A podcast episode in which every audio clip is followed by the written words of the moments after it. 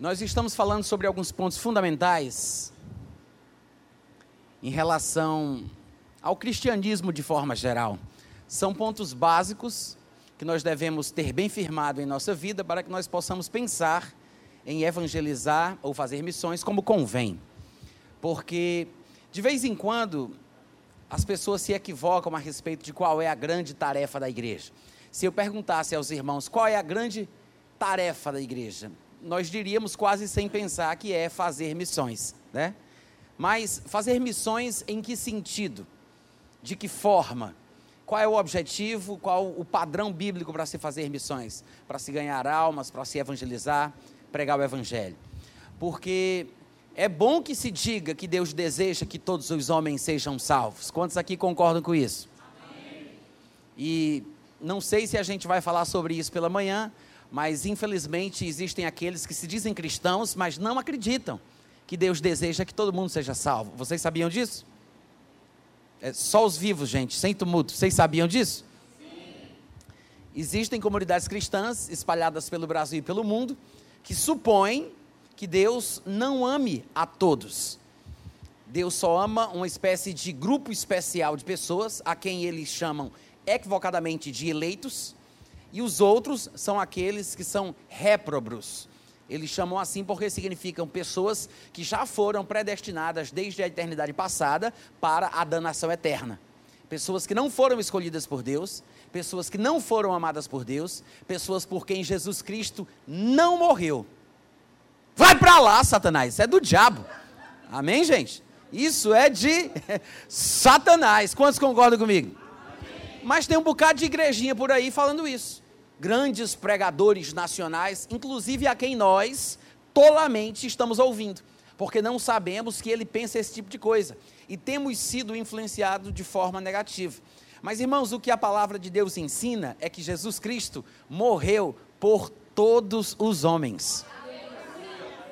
Deus amou o mundo de uma maneira tal que ele deu o seu único filho para que todo aquele, todo aquele que nele crê, não pereça, mas tenha a vida eterna.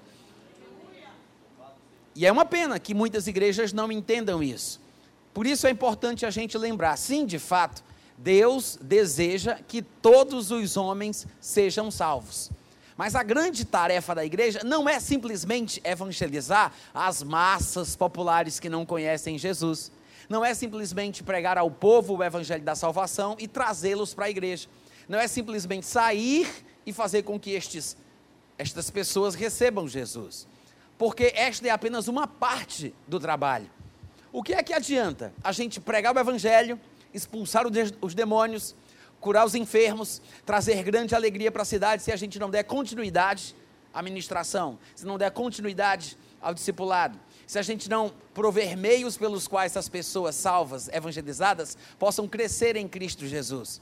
Não adianta nada a gente pregar o evangelho, evangelizar as pessoas, fazê-las receber Jesus, expulsar os demônios, curar os enfermos, se nós não provermos meios pelos quais estas pessoas salvas possam crescer em Deus. Eu sei que pode parecer estranho o que eu estou dizendo aqui, mas eu vou piorar a coisa. Para falar a verdade, quando nós fazemos isso de forma irresponsável, ou seja, só pregamos o Evangelho, mas não fazemos com que estas pessoas cresçam, às vezes nós estamos fazendo mais mal do que bem.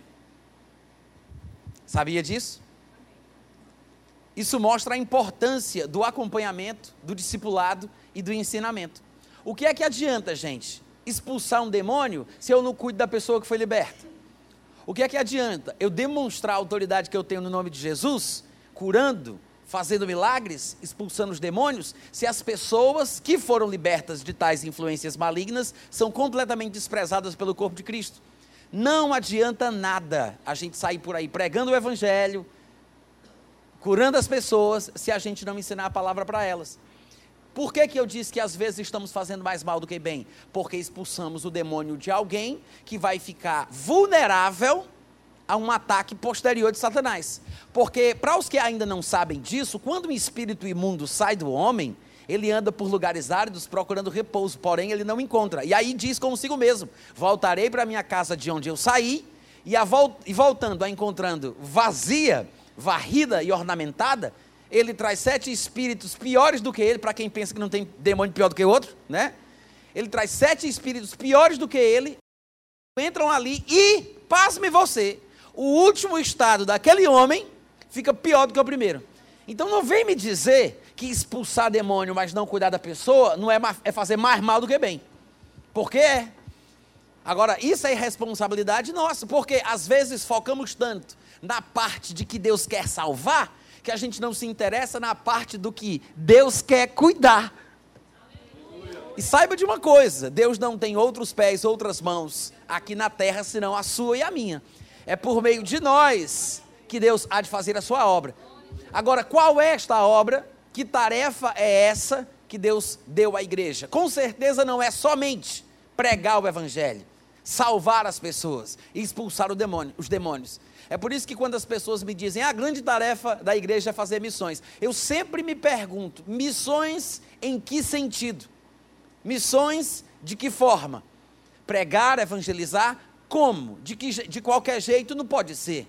Porque pelo que eu me lembro, e eu gostaria que vocês conferissem comigo, lá em 1 Timóteo capítulo 2, versículo 4, o que está escrito muito claramente é que Deus deseja que todos os homens sejam salvos e cheguem ao pleno conhecimento da verdade. 1 Timóteo 2,4. Dá uma olhadinha aí com esses olhos que a terra há de comer. Se Jesus não voltar antes. 1 Timóteo 2,4. Já colocaram aqui em cima, ó. Deus, o qual aí é Deus, tá? Deseja que todos os homens sejam salvos e cheguem ao pleno conhecimento da verdade. Tá? Primeira pergunta: Deus quer salvar quantos? Quantos? A maioria? Uma boa parte? Os eleitos? Os judeus? Os predestinados? Quantos? Todos. Agora, gente, o fato de Deus estar querendo que todos sejam salvos significa que todos se salvarão? Mas Deus não está querendo.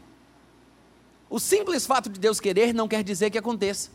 E esse é o nosso problema. Nós pensamos que porque algo é da vontade de Deus, vai acontecer automaticamente, nem que a vaca tussa, por cima de pau e pedra. Deus vai me abençoar, nem que seja na marra. Não é assim que as coisas funcionam. Deus não fez o ser humano como um robô nós não somos fantoches, não somos marionetes. Pelo contrário, numa possível melhor tradução de uma expressão bíblica do livro de Gênesis, Deus nos fez uma duplicata em espécie da própria categoria divina. Aleluia. Somos a sua imagem e semelhança, como diríamos em nossas versões em português. Somos a imagem e semelhança de Deus, o que significa que, pasme você, Deus fez cada ser humaninho crente ou não crente, evangélico ou não, todos os seres humanos são a imagem e semelhança de Deus. E por isso, tem a capacidade de até rejeitar a Deus. E isso é muito bom. Por quê? Porque se o homem não tivesse condição de desobedecer a Deus, como é que ele sabe que serve a Deus porque quer? Porque se ele não tem condição de desobedecer, pode ser que ele sirva porque não tem escolha. Mas se ele pode desobedecer e ele serve a Deus, prova que ele faz por vontade. Isso é o que nós chamamos de livre arbítrio. Seria injusto, seria injusto Deus dizer que fez o homem à sua imagem e semelhança e não dar ao homem a oportunidade de pecar. Seria injusto Deus dizer que o homem é livre, mas não haver a árvore do conhecimento do bem e do mal, que desse ao homem a possibilidade de rejeitar e desobedecer a Deus. Seria injusto. Mas para que nós saibamos que Deus é fiel e verdadeiro, que Ele nos fez livre de verdade, e que se nós o amamos, nós o amamos porque estamos realmente entregues a Ele, Ele nos dá a condição de pecar, a condição de re, é, rejeitá-lo, a condição de não acreditar nele, de, de irmos contra a Sua vontade, o que prova de fato que nós somos livres. Afinal de contas, se não fôssemos livres, seria injustiça de Deus punir as pessoas lançando-as no inferno. Por qual razão tais pessoas vão para o inferno? Se Deus é justo. Porque se as pessoas fazem o que fazem, porque Deus predeterminou que elas fossem assim, irmãos, se uma pessoa está vivendo no mundo e está pecando porque Deus quis, porque tudo está debaixo do controle de Deus, então essas pessoas merecem entrar no céu porque estão fazendo aquilo que Deus quer. Eu estou pregando muito bem hoje pela manhã. Cadê os amigos? Aleluia. Quantos estão entendendo o que eu estou falando? Não, irmãos, Deus não está controlando tudo como nos convenceram os nossos pregadores prediletos. Pelo contrário, Deus fez o homem um agente moral livre, capaz de escolher para o seu bem ou para o seu mal. E é aí onde entra o grande papel do evangelista, do crente, do pregador, porque somos nós quem desvendamos os mistérios de Deus a um mundo perdido. Somos nós, os embaixadores de Cristo, que rogamos às pessoas que se reconciliem com Deus. Somos nós que levamos Jesus às pessoas. Somos nós que proclamamos que Deus ama o mundo de uma forma tal que Ele deu Jesus para que todo aquele que nele crê não pereça, mas tenha vida eterna. Agora, se nós não fazemos a obra como convém, quem vai fazer, pelo amor de Deus? Quem vai fazer? É por isso que nós temos que entender que, assim como Marcos capítulo 16 é verdadeiro, Mateus 28 também, gente. Todo mundo lembra de Marcos 16 que diz: estes sinais seguirão aqueles que crerem. Em, seus nome, em seu nome, no nome de Jesus, expulsarão demônios, falarão novas línguas. Se impuserem as mãos sobre os enfermos, eles se recuperarão. Pegarão em serpentes, beberão, se beberem alguma coisa mortífera, não lhes fará dano algum. Todo mundo lembra disso. Mas se esquecem do que está lá em Mateus 28, que diz: Ide por todo o mundo, fazei discípulos, ensinando eles a guardar tudo aquilo que vos foi ordenado. O pessoal lembra de Marcos 16. Mas Mateus 28, que é bom, necas de pitibiribas, como dizia minha mãe, seja lá o que isso signifique. Ou seja, ninguém lembra de Mateus 28, que fala do ensinar. Marcos 16, todo mundo lembra, que é a parte espetaculosa do milagre, da cura, da libertação, da expulsão de demônios, do falar em línguas, que tem o seu lado importante, que não pode ser desprezado. Mas, gente, se eu sair por aí, na cidade de João Pessoa, no bairro de Mangabeira, sair pela vizinhança expulsando demônios, mas não cuidar das pessoas que foram libertas, eu me pergunto: que evangelismo é esse? É por isso que não adianta a gente se empolgar para sair pregando o Evangelho se a gente não está interessado nas pessoas para quem a gente prega. Afinal de contas, eu estou fazendo o quê? Estou me amostrando? Eu só quero mostrar que eu estou fazendo a obra? É para aumentar o meu pedigree, essa estrela sobre o meu ombro? Para aumentar a minha patente hierárquica na igreja? Qual é o objetivo de pregar o Evangelho? Se não é porque a gente ama aqueles por quem Jesus morreu. Então, se eu amo, antes de querer pregar, eu tenho que pensar em cuidar daquela pessoa. É por isso que nós evangélicos, às vezes, damos tão mau testemunho, porque falamos tanto de amor, mas tratamos as pessoas mal. Se a pessoa não se vestir como eu, eu não olho nem para ela. Se a pessoa for homossexual, eu não falo nem com ela direito. Se a pessoa fumar cigarro, eu quero passar longe. Se é uma prostituta, eu viro as costas. Se deixou de vir para a igreja, eu mando para o quinto dos infernos. Nunca vi um povo tão carrasco e cruel como esse povo evangélico. Povo hipócrita, falso e mentiroso, que diz que Deus ama as pessoas, mas eles não amam. Eles não cuidam, eles não se importam, só querem ser melhor do que os outros, porque tem a roupa certa, porque fala do jeito certo, porque não assiste futebol, porque não vai no bar, não joga baralho, aí se acha melhor do que todo mundo. Fica sorrindo, olhando para frente, que ninguém vai desconfiar que Deus está falando é contigo.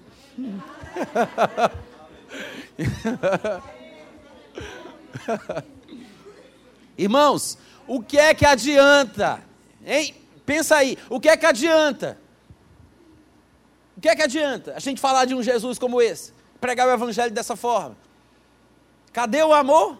Porque afinal de contas, o que fará as pessoas saberem que nós somos diferentes e que nós servimos a Jesus é quando nós amamos como Ele nos amou. Só que o mandamento de Cristo, que é amar como ele nos amou, foi substituído por um mandamento antigo, ultrapassado e obsoleto, que é amar o próximo como a si mesmo. Esse não é o novo mandamento, mas tem muita gente por aí pensando que é. E você vai numa igreja evangélica hoje, se você perguntar qual é o novo mandamento, alguém sobe e diz amar o outro, amar o próximo como a si mesmo.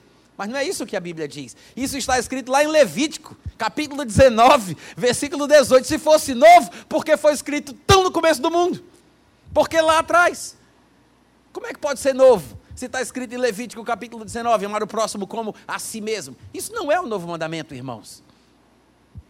Eu gosto dessa carinha que vocês ficam fazendo para mim quando eu falo essas coisas. Aí alguém poderia me perguntar: ué, E qual é o novo mandamento? O novo é aquele que Jesus deu. Olha o problema, a gente nem sabe qual é. A gente pensa que é isso, amar o próximo como a si mesmo. Mas coloca aqui, por favor, João 13, 34. João 13, 34. Para a gente descobrir qual é o novo mandamento. Para a gente ver que não é Levítico 19, 18. Porque o novo tem que estar na nova aliança, tem que estar no Novo Testamento. Um novo, olha para cá, olha para cá, olha, olha aí. Um novo mandamento vos dou. Se é novo, então é uma coisa que não pode ser velha. Se não é velho, não pode estar em Levítico 19, 18. Qual é o novo mandamento? Que vos ameis uns aos outros, assim como eu vos amei. Como eu vos amei. Não é você amar o outro como você se ama.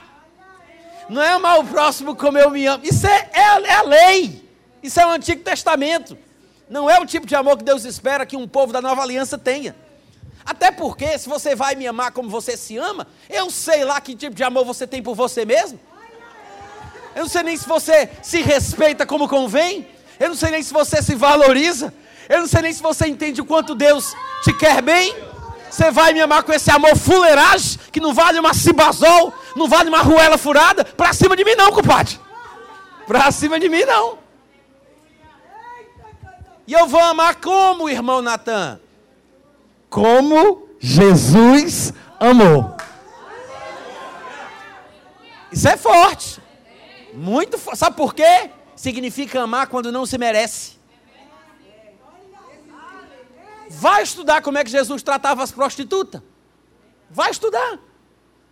O homem tinha fama de ser amigo de prostituta, amigo de pecador, amigo de publicano, de gente que não prestava.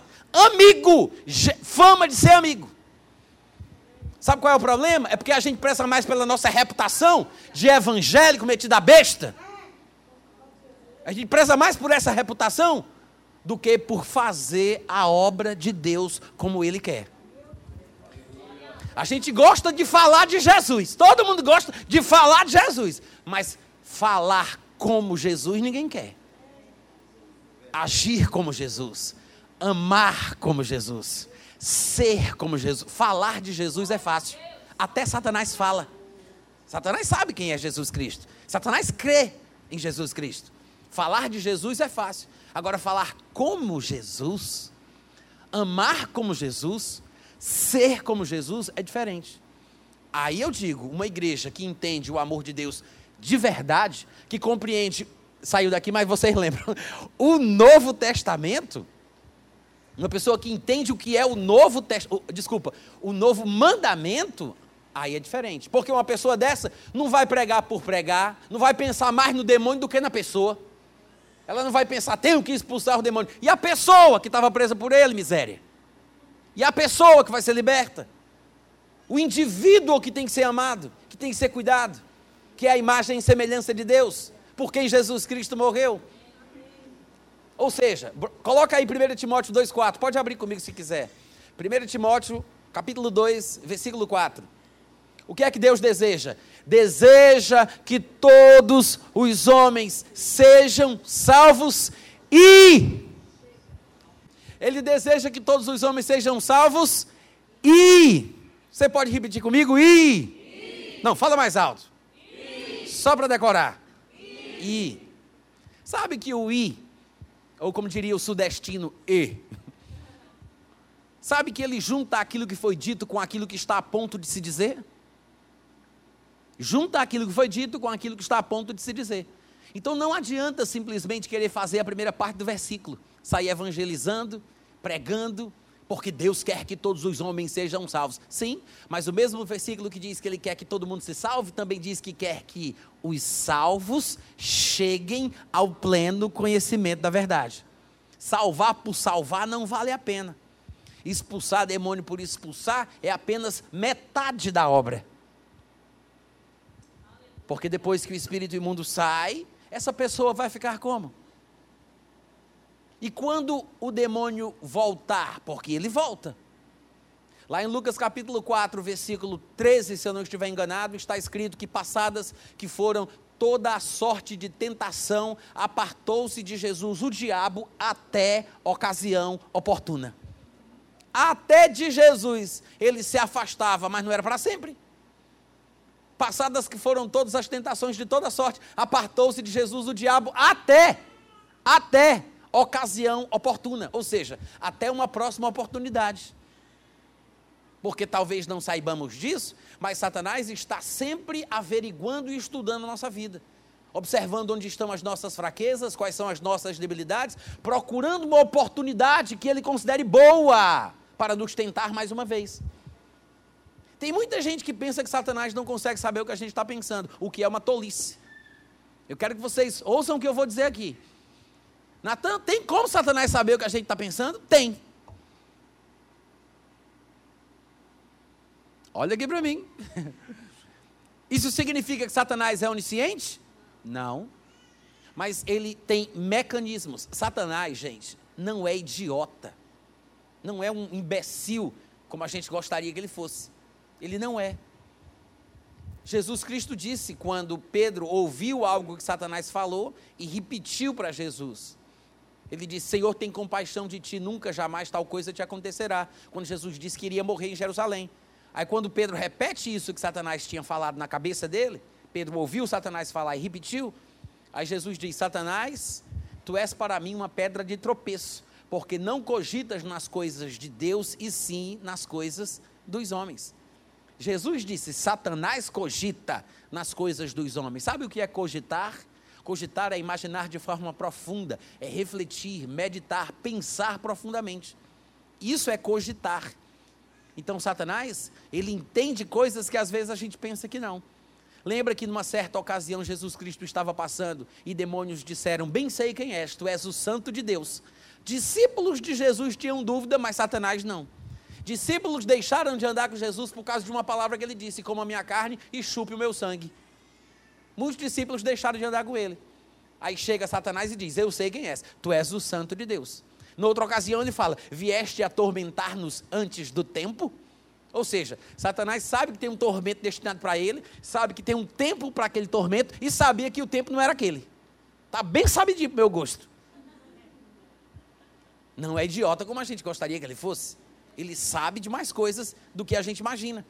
Certa vez foram expulsar demônios em nome de Jesus a quem Paulo pregava. Aí os demônios disseram: Eu conheço Paulo, eu conheço Jesus, sei quem é Paulo, mas vocês quem são? Os demônios disseram: Nós sabemos, conhecemos Jesus, sabemos quem é Paulo. Então não pensa que os demônios são tão desinformados assim, não, viu, gente? Eles entendem das coisas, conhecem, eles meditam nas coisas dos homens, cogitam das coisas dos homens. Então, ele tem meios e mecanismos pelos quais ele possa saber o que é que está na nossa cabeça. Não é que ele seja onisciente. Mas imagine se Satanás diz: Natan, eu estou aqui pregando, aí Satanás diz: pare de pregar, desliga o microfone, fecha a sua Bíblia, beba água, vá no banheiro, depois volte, abra a Bíblia, liga o microfone e continue pregando. Ora, se eu estou pregando e eu desligo o microfone, eu fecho a Bíblia, eu vou beber água, vou no banheiro e volto para cá, se eu fiz 80% das coisas que Satanás sugeriu para eu fazer, por que, que ele acha que eu não vou fazer os 20% restantes? Porque eu fiz tintim por tintim das ideias que ele me deu. É assim como os adivinhadores do mundo conseguem saber o futuro das pessoas. E tem muito cliente que fica assustado. Como é que a pessoa soube? Como é que ele adivinhou? Por quê? É fácil adivinhar o futuro daqueles que fazem só o que Satanás manda. Quantos entenderam? Amém. É fácil. Por quê? Porque Satanás joga verde para colher maduro.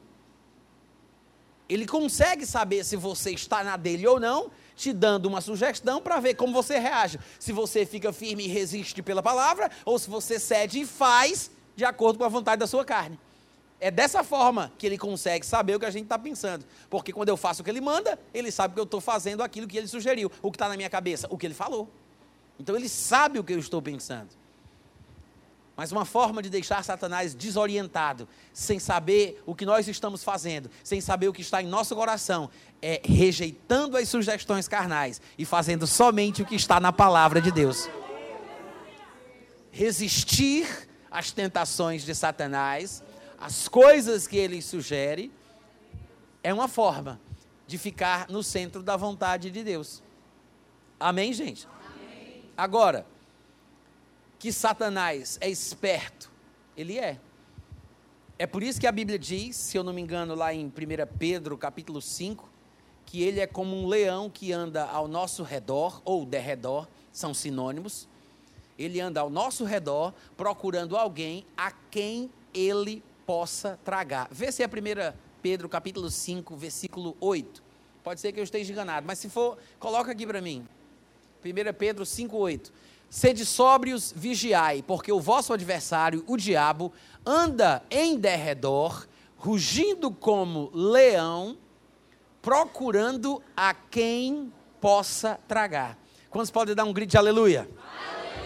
Não é bom saber que Satanás está procurando a quem, a, a quem ele possa tragar? Hein, gente? Eu acho que vocês não entenderam, não, eu vou explicar. A Bíblia mostra que Satanás, olha, presta atenção, olha para cá. Satanás não pode tragar a quem ele quer. Ele precisa procurar a quem possa. Porque tem uns que ele pode, mas tem outros que ele não pode. Mas a Bíblia diz, agora vocês vêm dar aleluia, né? Muito bonito para a cara de vocês. Satanás, ele anda ao redor procurando a quem ele diga comigo ele não pode. Que seja verdade. Mas é bom saber que ele tem que procurar. é bom saber que ele tem, tem que procurar a quem ele possa. Porque mostra que ele não tem poder e domínio sobre qualquer um só porque ele quer. Ele não pode fazer o diabo a quatro na vida de qualquer um a seu bel prazer. Porque nós temos autoridade no nome de Jesus Cristo para resistirmos ao diabo, para expulsarmos os demônios e vencermos como crentes. Primeiramente em nossa vida individual, depois podemos fazer isso pelos, pelos outros, se nós nos, nos importarmos por eles, para que nós possamos fazer a segunda parte. Ou seja, Deus deseja que todos sejam salvos, mas Ele quer que os salvos cheguem ao pleno conhecimento da verdade. Então, o crente deve expulsar os demônios em nome de Jesus, mas deve ensinar e transformar o liberto em um discípulo. Há uma diferença, gente, entre pregação e ensinamento. A pregação é muito importante, ela tem o seu lugar, mas ela não é tudo. Pregar é proclamar, é contar, é inspirar as pessoas. Ensinar é informar, explicar e detalhar. Deus unge pessoas para pregar, Deus unge pessoas para ensinar. Existem alguns que são ungidos por Deus para pregar e ensinar, como no caso de Paulo. Paulo dizendo sobre o seu chamado, ele disse em 1 Timóteo e 2 Timóteo, porque Deus me constituiu como pregador, apóstolo e mestre dos gentios. Ou seja, Paulo disse: Eu prego e eu ensino, mas nem todo mundo é capacitado com o mesmo dom.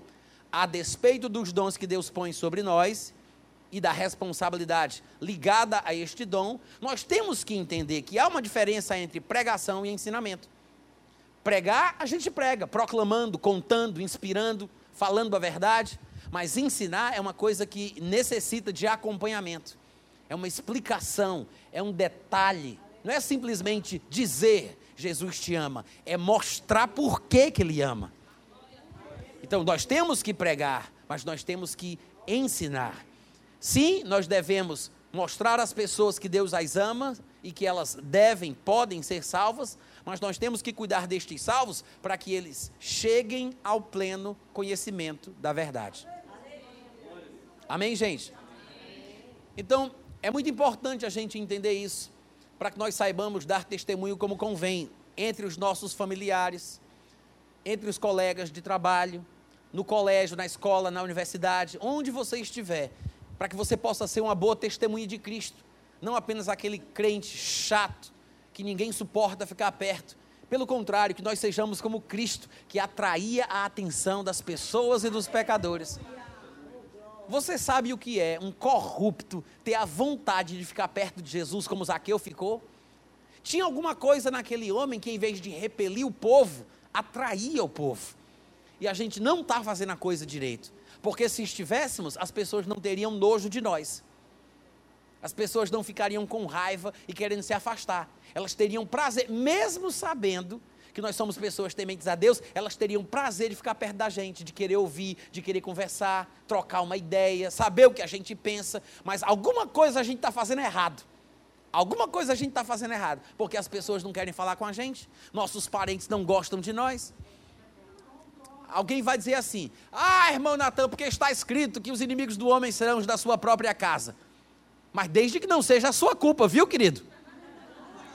Desde que não seja a sua culpa.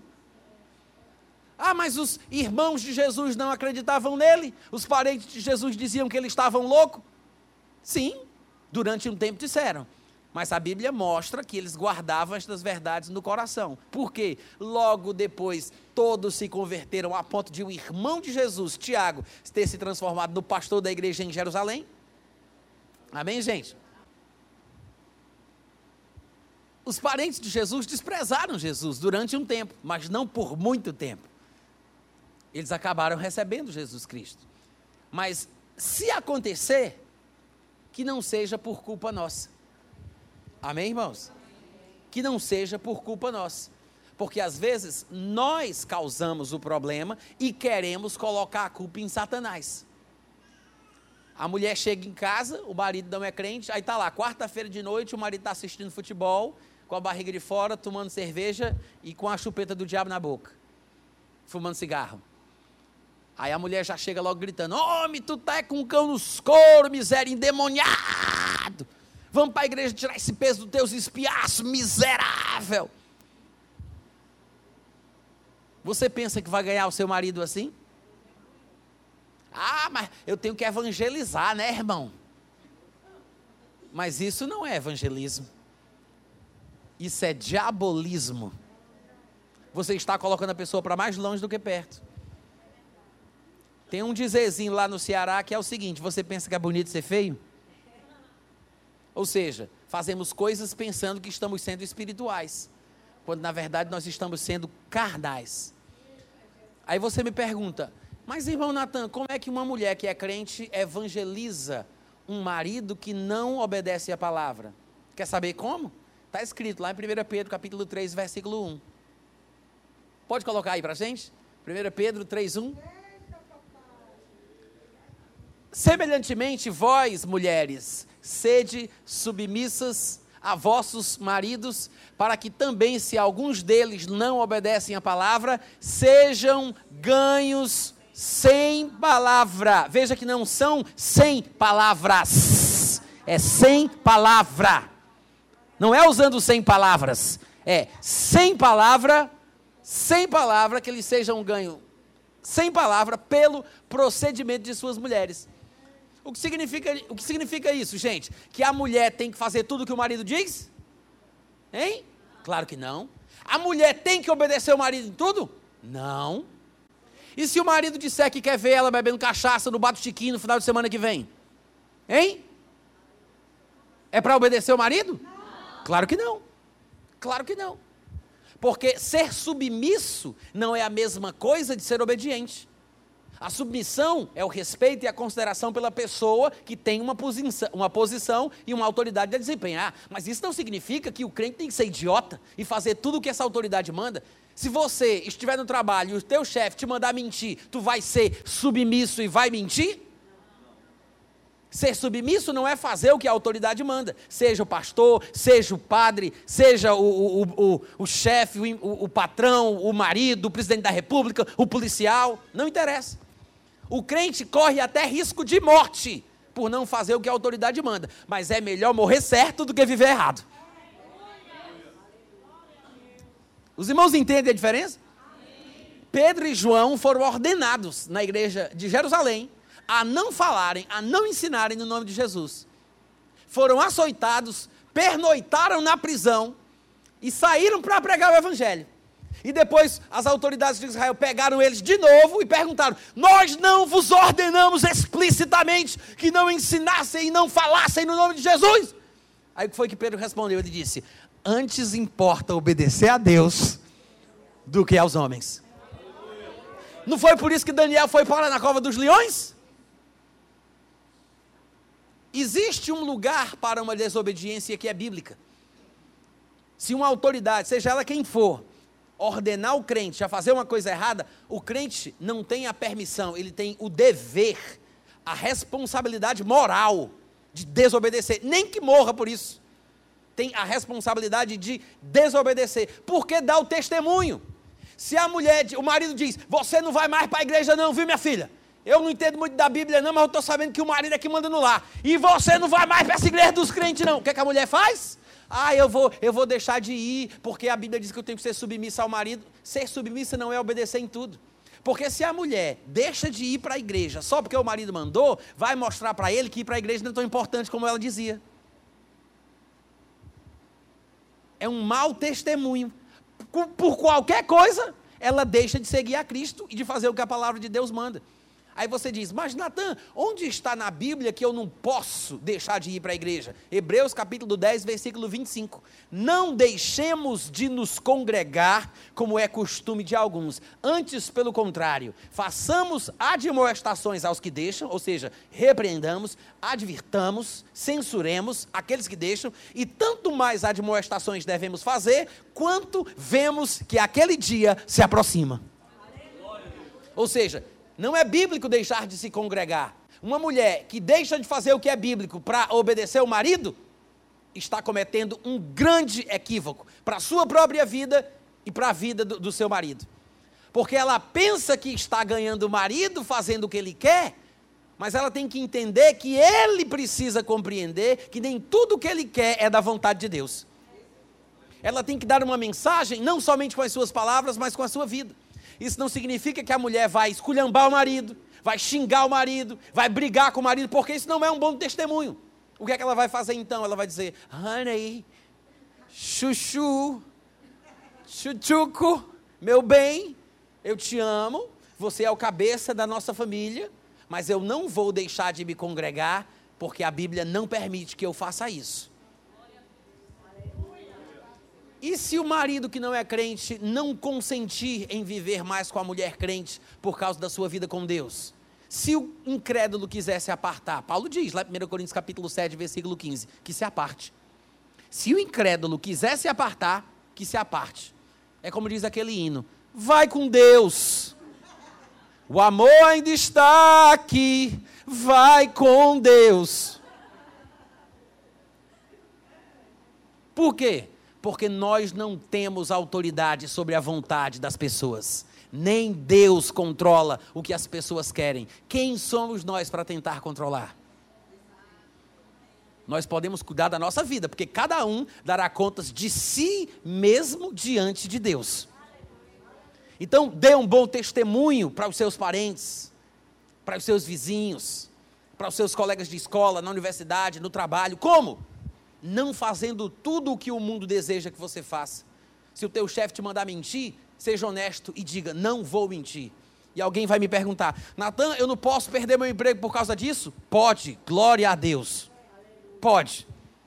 Mas pode ser que você seja promovido. Porque pode até ser que o teu patrão fique com raiva. Mas quando ele precisar de alguém para um cargo de confiança, ele vai lembrar do crente que não mente. Isso não é profecia, não estou prometendo nada a ninguém. Mas você tem que estar preparado para o que der e vier. Confia em Deus. Faz a vontade dele acima de tudo. Porque dessa forma você vai pregar muito melhor do que simplesmente sendo aquele crente chato, implicante, que gosta de bater boca por questões mínimas da religião. Vocês entendem o que eu estou falando? O meu pai, ele era alcoólatra. E eu tenho 44 anos de idade, eu sei que não parece nesse corpinho de 25, mas eu fumei maconha, cheirei cola, eu tinha uma plantação de maconha no quintal da minha casa, não era para o tráfico, era consumo próprio, amém? Ninguém entendeu a piada, mas tudo bem. e eu era drogado, perdido. Com os 18 anos de idade, eu fiquei louco, esquizofrênico. Porque a minha família, por parte de mãe, toda ela foi esquizofrênica. Eu tive um primo que se matou, ele tentou se matar enforcado, o irmão dele viu ele se enforcando numa corda, correu e salvou ele da corda. Mas na mesma hora que ele saiu, ele correu para o quintal, comeu lixo e morreu no mesmo dia, intoxicado. Tive outro primo, filho do tio Joaquim, que foi louco e depois foi morto a pauladas por um inimigo numa mesa de bar, que ele foi mexer com o pessoal, mataram ele naquela noite. Outro primo, irmão do Daniel é do André, eu sempre troco os dois, também com problemas psiquiátricos, ficou saindo e entrando do hospital durante a adolescência. O pai deles, o meu tio Joaquim, eu conheço ele de louco desde a minha infância. Nunca vi o meu tio normal. A vida inteira tomando remédio controlado e morreu no hospício. De fato, a minha mãe perdeu um filho, que seria a minha irmã mais velha, que ela estava grávida já para dar a luz, quando o meu tio, o tio Joaquim, entrou na sala, que ela era costureira, estava com os clientes, entrou nu dentro da sala e ela teve uma raiva, brigou com ele, foi um desespero e ela perdeu a criança. Então, assim, na minha família, por parte de mãe, sempre teve esquizofrênicos. E quando eu tinha 18 anos de idade, eu fumava maconha, tirava cola, eu acabei tendo um surto psicótico também e tentei matar minha irmã enforcada e fui internado no manicômio. Fiquei quase um mês ou 40 dias internado no manicômio, até que minha mãe me tirou de lá e eu passei um ano tomando remédio controlado. E você sabe que na medicina se fala que esquizofrenia não tem cura, né? Mas olha eu aqui. Eu sei, eu sei que tem gente que duvida se eu sou realmente curado, mas há controvérsias. E o que aconteceu foi o seguinte: meu pai, que era alcoólatra, como eu disse para vocês no começo da história, viu tudo isso. Ele viu. Ele era alcoólatra antes de eu nascer, durante a minha juventude, depois que eu fui internado, ele continuou alcoólatra. E eu, nesse processo todo, minha irmã ficou endemoniada. Na noite que eu fui internado, ela ficou endemoniada, levaram ela para uma igreja, expulsaram os demônios, ela recebeu Jesus. Um amigo nosso também de infância recebeu Jesus. Quando eu saí do hospital, eles vieram pregar para mim o evangelho. E me pregaram e eu resistia, não queria, detestava crente, era capoeirista, sufista, aquela coisa doido, maconheiro, detestava crente. Mas eu, eu queria muito entender o sentido da vida e eu buscava res, respostas, né? Tanto é que eu me envolvi com as músicas de Raul Seixas, que falava muito sobre Deus, sobre o inferno e tudo mais, e me envolvi com o hinduísmo que o Raul Seixas cria e cantava. Mas eles começaram a falar para mim do Evangelho e eu não entendia muito bem, e resisti, passei um tempão sem querer, mas um dia eu recebi Jesus Cristo. Confessei Jesus, nasci de novo. Foi um processo demorado né, para haver uma transformação, mas é isso mesmo, a vida cristã é assim. E eu fui mudando aos poucos. Eu só tenho até a oitava série. Assim, pelo estudo convencional, eu fiz três vezes a oitava série, porque eu era totalmente perdido, não estudava, só ia para a igreja, só ia para a escola para fumar maconha. Então, eu acabei sendo reprovado três vezes na oitava série. E fui internado no manicômio quando estava fazendo o primeiro ano do segundo grau. Quando eu me converti, eu queria entender a Bíblia, fui ler a Bíblia, mas não entendia nada que estava escrito na Bíblia, porque era um português do século XVI chocarrice, parvoíce, admoestar, circuncisão. Eu não sabia o que era isso. Eu sei que alguns de vocês até hoje não tiveram curiosidade ainda de olhar no dicionário, né? Mas eu queria entender. Aí eu fui no dicionário olhar as palavras. Quando eu cheguei no dicionário, o dicionário, quando ia explicar o que a palavra da Bíblia falava, tinha lá um, um, uma abreviação: S-U-B-J, A-D-J, ADV. Eu disse, o que é isso? Aí eu ia olhar no começo do dicionário e tinha substantivo, adjetivo, advérbio, Aí disse, mas eu também não sei o que é isso. Aí eu tive que pegar um glossário de português para entender o que era o que o dicionário estava falando sobre a palavra que estava na Bíblia. Sabe o que aconteceu? Nesse processo, eu comecei a pegar gosto pelo estudo.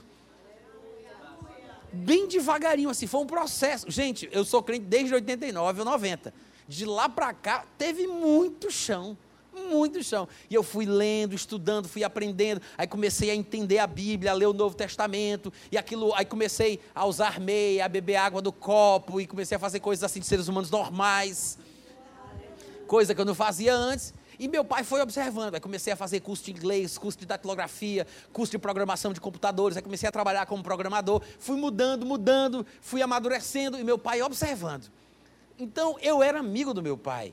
Meu pai, ele morava fora de casa, ele estava com outra mulher, mas eu não desprezava meu pai, eu era crente. Eu ia para a casa dele, o papai tinha um bar, porque ele vendia bebida alcoólica. Eu sentava com ele no bar e ficava bebendo. Naquela época eu bebia refrigerante, os irmãos me perdoem por isso, mas eu ficava bebendo refrigerante e o meu pai bebendo cachaça. E eu conversava com meu pai, ele bebendo cachaça e eu bebendo refrigerante.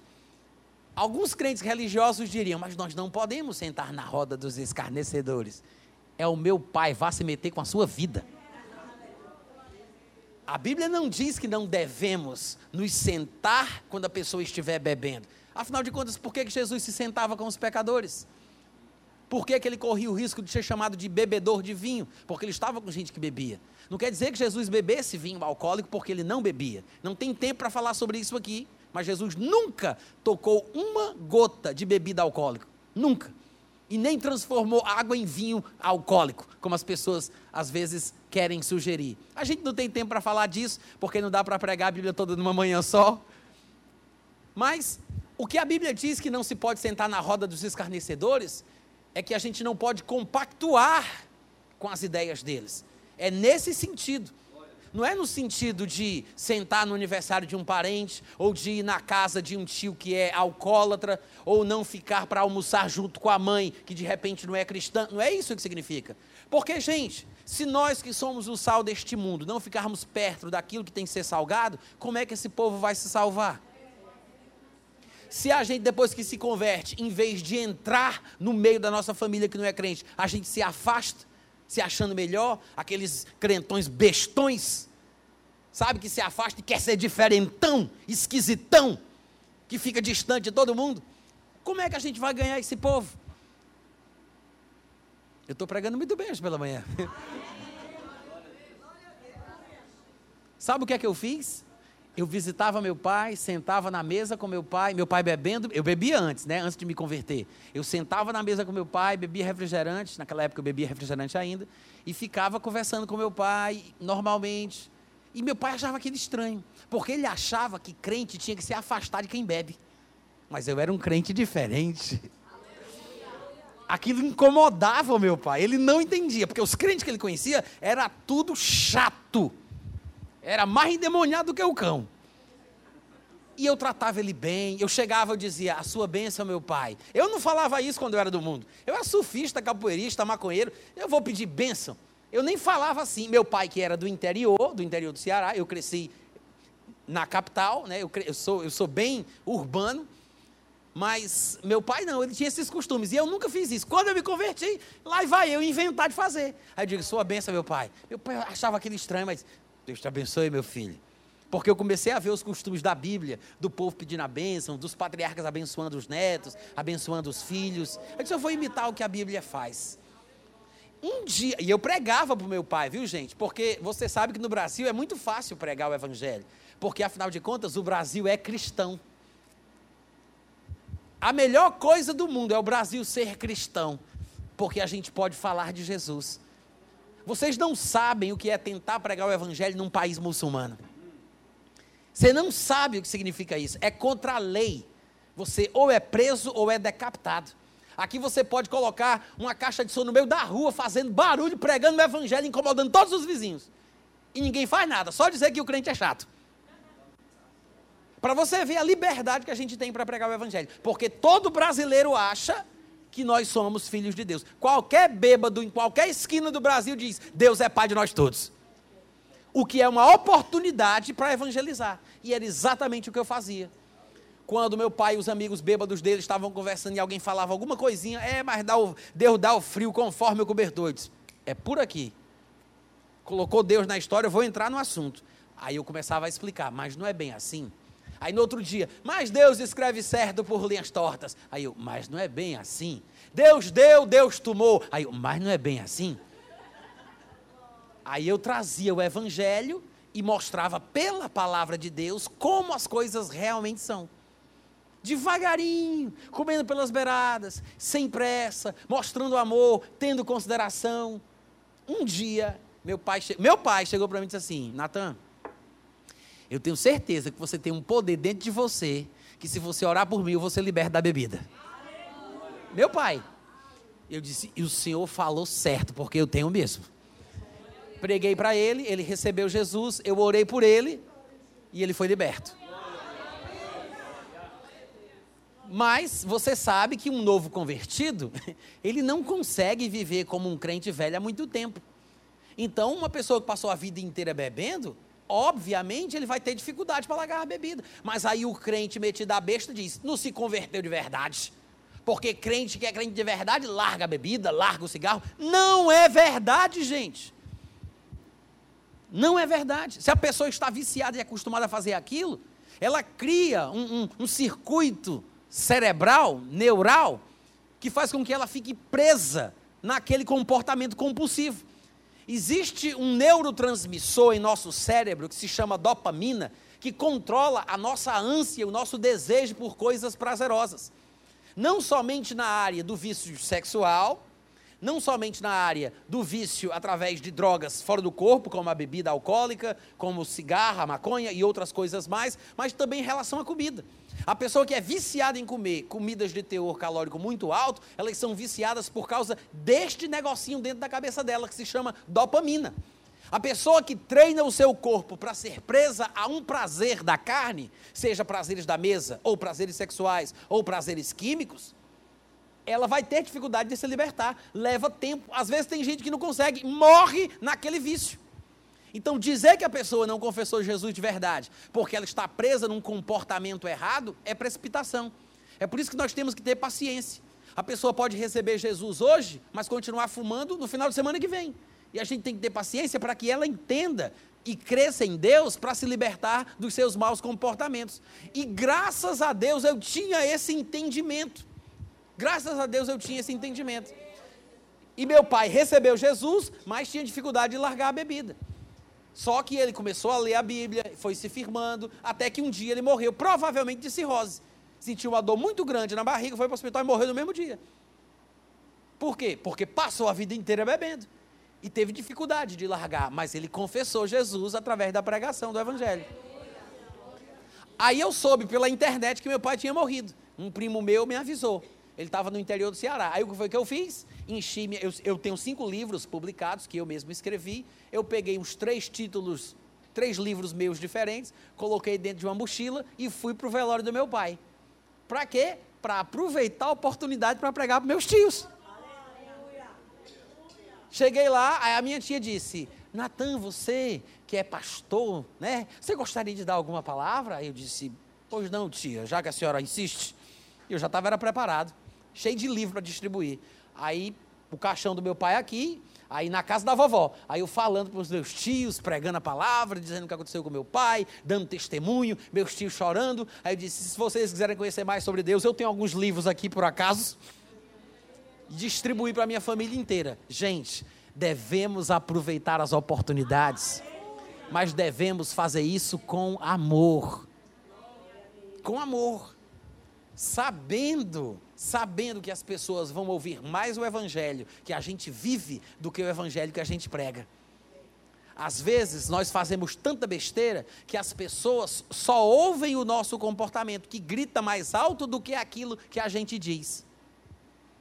Se você, como nós lemos lá em 1 Pedro, capítulo 3, versículo 1, no caso das mulheres que são casadas com maridos que ainda não obedecem à palavra, se ela, sem palavra alguma, proceder de forma correta, a Bíblia diz que o marido vai se converter pelo procedimento da esposa.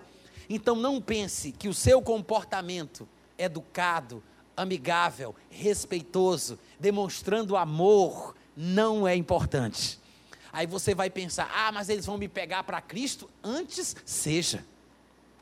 Ah, quer se aproveitar de mim? Deixa. Não tem problema nenhum. Se teu inimigo estiver com sede e com fome, dá para ele de beber. Dá para ele de comer, porque desta forma tu acumularás brasas vivas sobre a cabeça dele. Isso vai inquietar essa pessoa em vez de você revidar na mesma moeda, em vez de você orar para Deus pesar a mão como um crente macumbeiro, você faz o quê? Você faz o que Jesus fez. Pai, perdoa eles porque eles não sabem o que fazem. Estevão estava sendo apedrejado pra, por quem ele estava querendo salvar, porque ele estava pregando o evangelho, e começaram a apedrejar Estevão. Sabe o que foi que Estevão fez? Estevão olhou para os céus e disse: Pai, Deus, não impute a eles estes pecados. Em tuas mãos eu entrego o meu espírito. E morreu. Mas hoje o crente, metido a besta, vai orar para Deus pesar a mão sobre a pessoa que maltratou ela. Por quê? Porque o nosso evangelho é água com açúcar. O nosso evangelho é fraco, não vale nada. O cristianismo que a gente vive é superficial e medíocre, porque não sabemos o que é o verdadeiro cristianismo. viver como Cristo viveu, amar como Cristo amou, pregar como ele pregava, mais com a vida do que com eloquência e sabedoria de palavras. Porque dá para fazer isso, mas não surte o mesmo efeito que uma vida cheia de amor. Expulsar os demônios é bom, mas cuidar da pessoa que estava presa por ele é muito melhor. Deus deseja que todos os homens sejam salvos, mas Ele quer que os salvos cheguem ao pleno conhecimento da verdade. Amém? Vamos fazer a obra como convém, irmãos, porque essa é a vontade de Deus para a nossa vida. Eu espero que vocês tenham sido abençoados nesta manhã.